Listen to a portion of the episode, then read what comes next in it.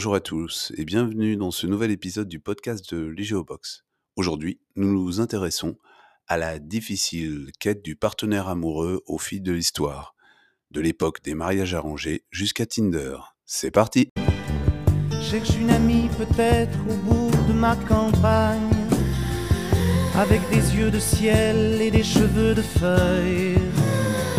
Mais le ciel est plombé et l'été est ailleurs. Écrivez, écrivez-moi des mots impossibles à dire, des mots d'eau qui ruissellent et des mots de forêt. Au début du 19e siècle, il est possible de s'adresser à des agents d'affaires pour trouver une fiancée. En 1811, Claude Villaume se dote d'un bureau général et central qui se spécialise dans les mariages. Il crée ainsi la première agence matrimoniale moderne, prenant l'habitude de diffuser ses petites annonces dans la presse générale.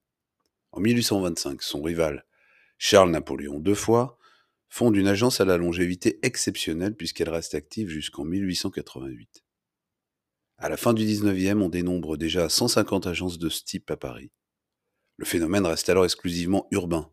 Les annonces affichent la couleur en intégrant avant tout des critères économiques, les dots, la situation.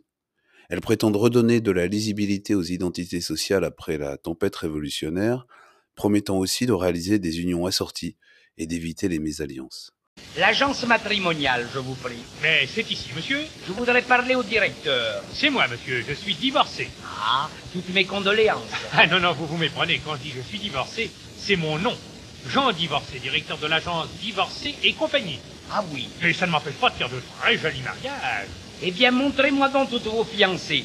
Je pourrais peut-être bien trouver chaussures à mon pied. Tout au long du 19e siècle, la clientèle des agences est avant tout bourgeoise, car pour se marier, il faut avoir une dot, dont les agences perçoivent un pourcentage en cas de succès. Au commencement, la dimension affective n'apparaît pas sur les registres des agences. On donne les professions, la situation sociale, l'âge. Aux femmes, on demande d'avoir une dot, une fortune. Aux hommes, une profession d'avenir, des revenus. Si ça nous va, 40 ans, dentiste, superbe, raffiné, humour, forcené, dentition distinguée, très grand,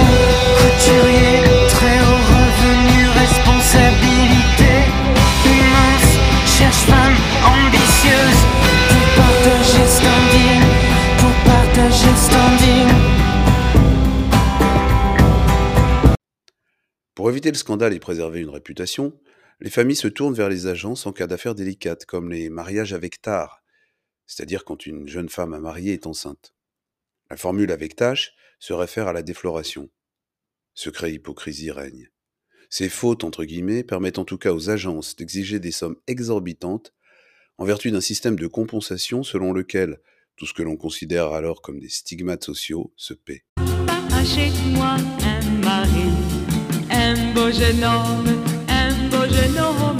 Papa, achète-moi un mari qui soit riche et qui soit gentil.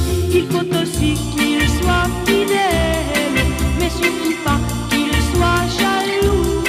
Pour ses amis me ferait belle. Yeah, yeah, yeah. Oh oui, oui, oui, oui. De nombreuses critiques sont formulées contre les agences et leurs annonces stéréotypées. Féministes et socialistes fustigent l'hypocrisie au cœur des mariages bourgeois arrangés.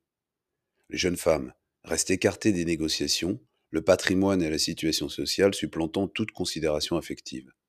À droite, on dénonce la dimension interlope d'officines à la moralité douteuse, s'apparentant davantage à des hôtels de passe qu'à des agences. Jeune fille, bien tous les rapports, bronzage intégral, rousse aux yeux verts, cheveux longs, mensuration 90, 57, 85, aimant passionnément la danse, le flirt, les sensations, cherche à rencontrer beau garçon. Les établissements de bas étage ont recours à des figurants. Ces escroqueries donnent lieu à des procès, des articles dans les journaux, les chroniques judiciaires, des vaudevilles, comme la cagnotte de la biche en 1864, et même des opéras comiques. Ainsi, en 1866, le tchèque Bedřich Smetana compose La fiancée vendue dans lequel il met en scène les manigances d'un agent matrimonial pour lequel les femmes sont réduites au statut de marchandises.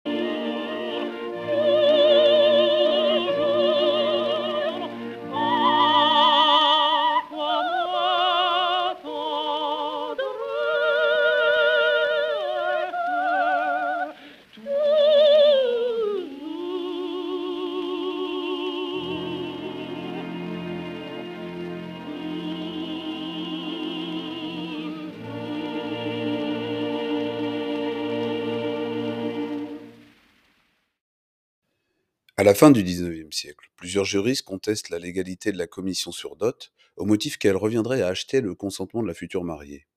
L'offensive judiciaire met un terme à ce mode de rémunération. Dès lors, les agents se financent en facturant des frais de bureau, c'est-à-dire toutes les dépenses engagées pour assurer le mariage. Petits cadeaux, frais de timbre, etc. En dépit d'une réputation sulfureuse, le succès des agences ne se dément pas. L'incapacité d'une partie de la clientèle bourgeoise à trouver un époux ou une épouse la pousse dans les bras des agents matrimoniaux. Tout le monde se bouche le nez, mais tout le monde y va quand même. Les agences développent également un contre-argumentaire. Elles se targuent de faire barrage à l'union libre, affirmant au contraire leur attachement aux valeurs sacrées du mariage, au moment même où la loi Naquier sur le divorce, en 1884, semble le menacer. Physique de prêtre, religion indive, sourire décisif. Je cherche, jeune Perse, voulant vivre un rêve, amour sur Andève, amour pour te Perse. Ce n'est qu'au début du XXe siècle qu'on voit apparaître les classes moyennes, voire les classes populaires dans les petites annonces. Rédiger un message ne coûte pas très cher, alors que l'attractivité des annonces contribue à accroître le nombre de lecteurs pour les journaux. C'est ainsi que la presse générale s'adonne désormais aux petites annonces. Le Figaro, Paris Soir par exemple. Le succès de celles publiées par le chasseur français témoigne de la diffusion de ce procédé dans le monde rural.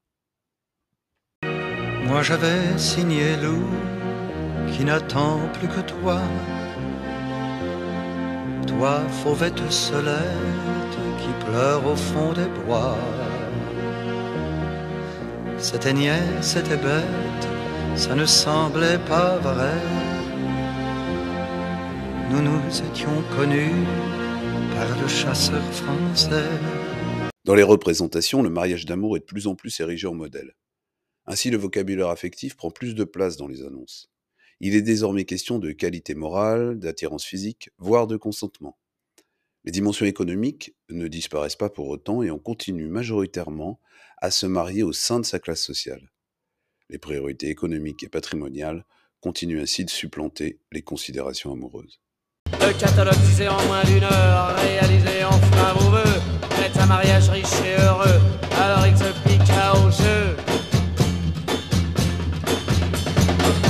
60 francs, trame de 0 francs 50.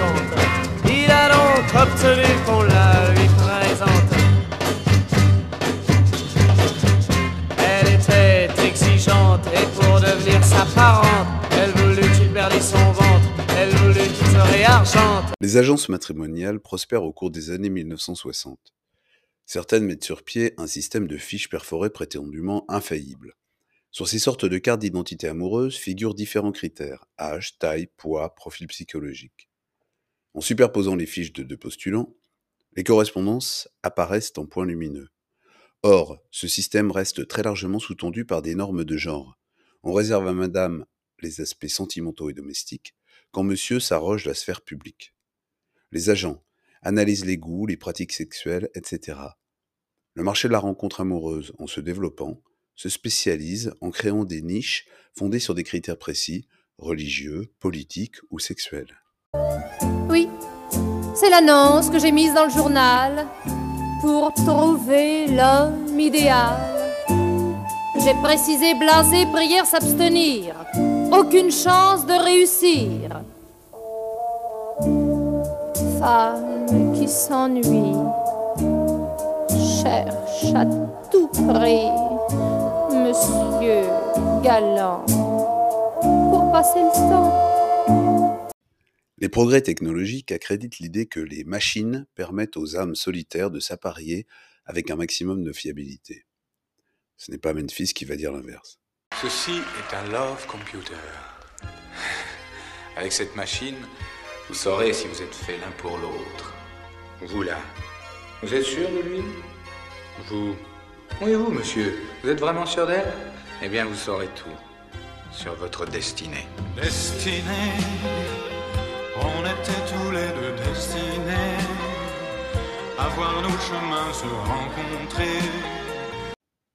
Le Minitel Rose dans les années 1980 donne un coup de fouet au marché de la rencontre. Dès lors, on communique à l'écrit, par messagerie, via un écran. Internet informatise les petites annonces, les rendant interactives et plus sophistiquées. Selon certains, l'algorithme permettrait de former des couples assortis et solides. Les critères retenus pour définir ces algorithmes reposent sur des stéréotypes là encore, car ils restent majoritairement conçus par des hommes. On propose ainsi aux femmes des partenaires plus âgés. Je cherche 40, 45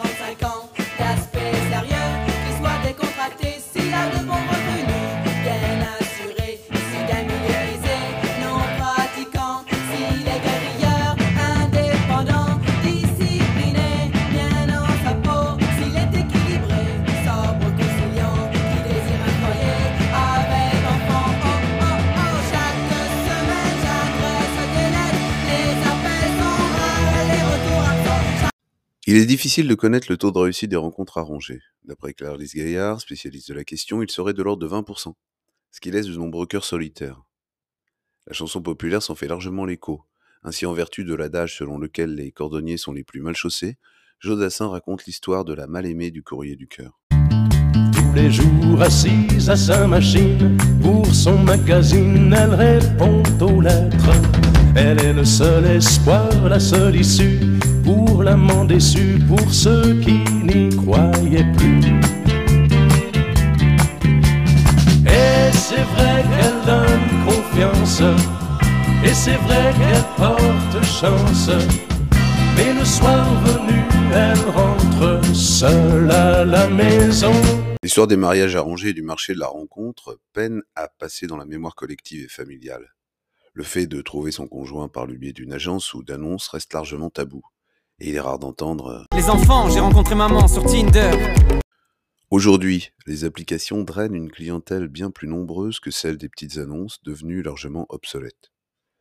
Les règles d'appariement social et familial restent de mise car, même s'il n'est plus fait ouvertement référence à la situation financière ou professionnelle des uns et des autres, les corps, les pratiques sociales ou encore les référents culturels permettent de situer les individus socialement.